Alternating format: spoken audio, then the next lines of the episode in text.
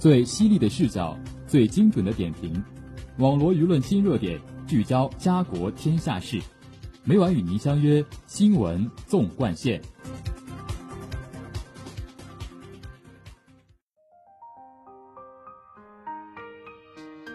新闻每天发生，视角各有不同。欢迎收听今天的新闻纵贯线，与我一起聊新闻，说天下。我是今天的主播易新正。今天由我为大家带来最新的科技新闻模块。下面就让我们聚焦今天的第一条资讯：刷身份证或手机二维码即可秒速进站验票乘车。电子客票带来方便的同时，如何报销、怎么进站，也需要乘客了解掌握。无需提前取纸质车票，刷身份证或手机二维码即可秒速进站验票乘车。电子客票来了。近日，上海、天津、江苏等地就增设了上百个电子客票试点车站，在体验方便出行的同时，也有不少旅客提出了自己的疑惑：没有票怎么找座位？证件丢失了怎么办？需要报销怎么办？据介绍，作为未来票务领域的发展趋势，电子客票将纸质车票承载了旅客运输合同、乘车、报销三个凭证功能分离，实现了运输合同凭证电子化、乘车凭证无纸化、报销凭证按需提供，提高了广大旅客的出行体验。在进站时，旅客可凭购票时使用的乘车人有效身份证件原件。通过自助宅机完成实名制验证，进出站验票程序。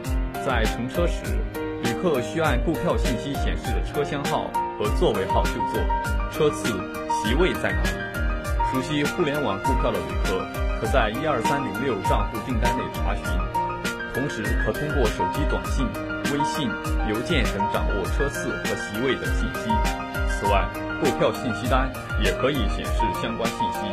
旅客可以选择通过网站自行下载或打印，也可在车票售票窗口或自助售票机打印。此外，根据相关工作人员介绍，需要报销的旅客，可在开车前或乘车日期之内起三十日内，凭购票时使用的有效身份证原件，到车站售票窗口打印电子客票报销凭证。需要退改签的旅客，可在线上、线下多渠道进行办理。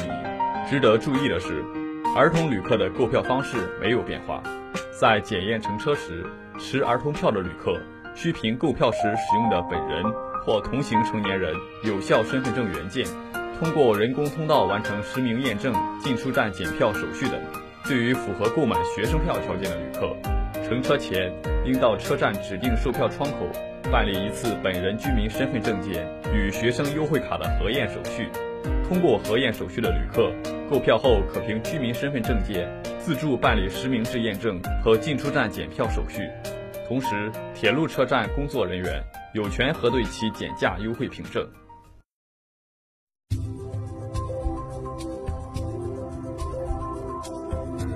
您现在收听的是《新闻纵贯线》。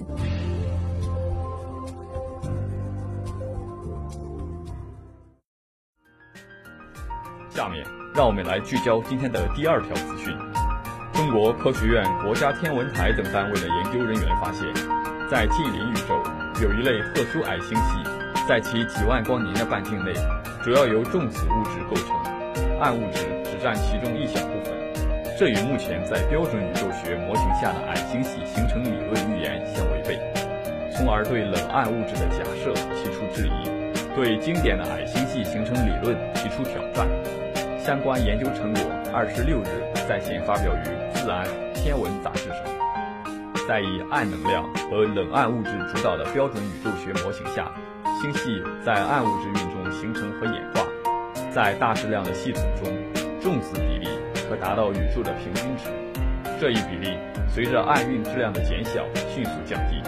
中国科学院国家天文台研究员郭琦说：“由于低质量系统束缚重子的能力比较弱。”在矮星系系统中，通常认为其重子物质含量相对于暗物质是非常少的，这也在银河系和本星系群中的卫星星系中得到证实。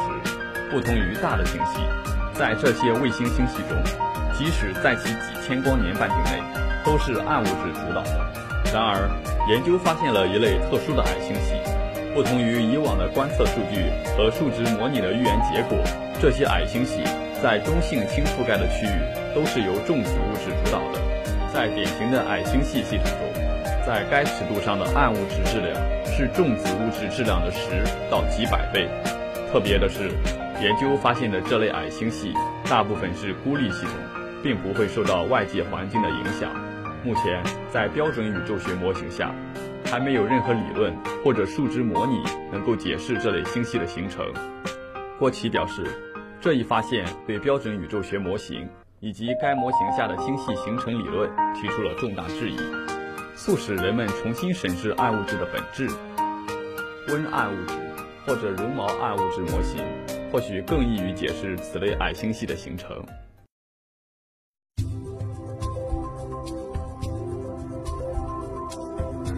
您现在收听的是《新闻纵贯线》。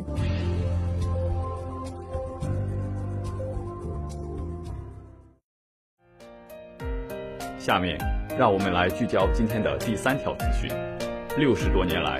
对太阳的观测表明，当磁波离开太阳内部时，强度会增加，但其内在缘由一直是未解之谜。据美国《每日科学》网站二号报道，现在一个国际科研团队终于破解了这个谜团：太阳表面和外部日冕之间的温度的显著变化会创造出一些边界，有些边界具有反射性，可捕获波，并使波显著增强。这一最新研究。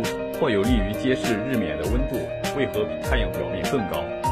科学家一直认为，磁波是搬运工，将能量从太阳内部巨大的能量储存库输送到其大气层外部区域。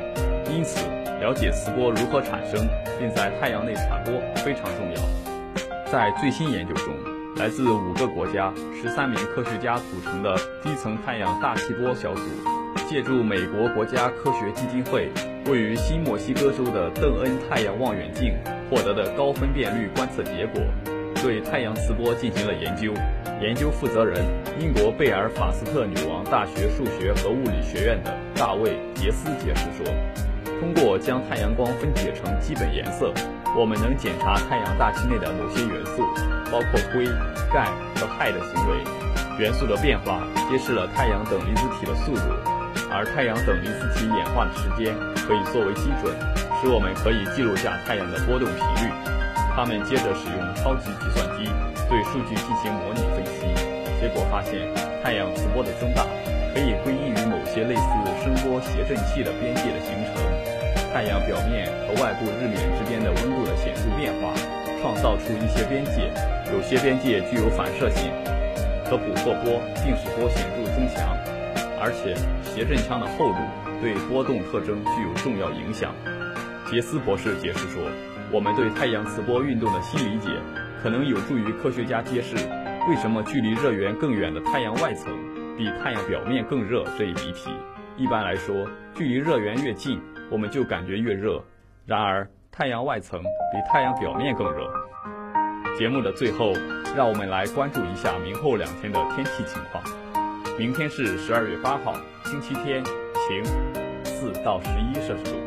后天是十二月九号，星期一，多云，三到十五摄氏度。网罗新闻热点，评述潮流事件。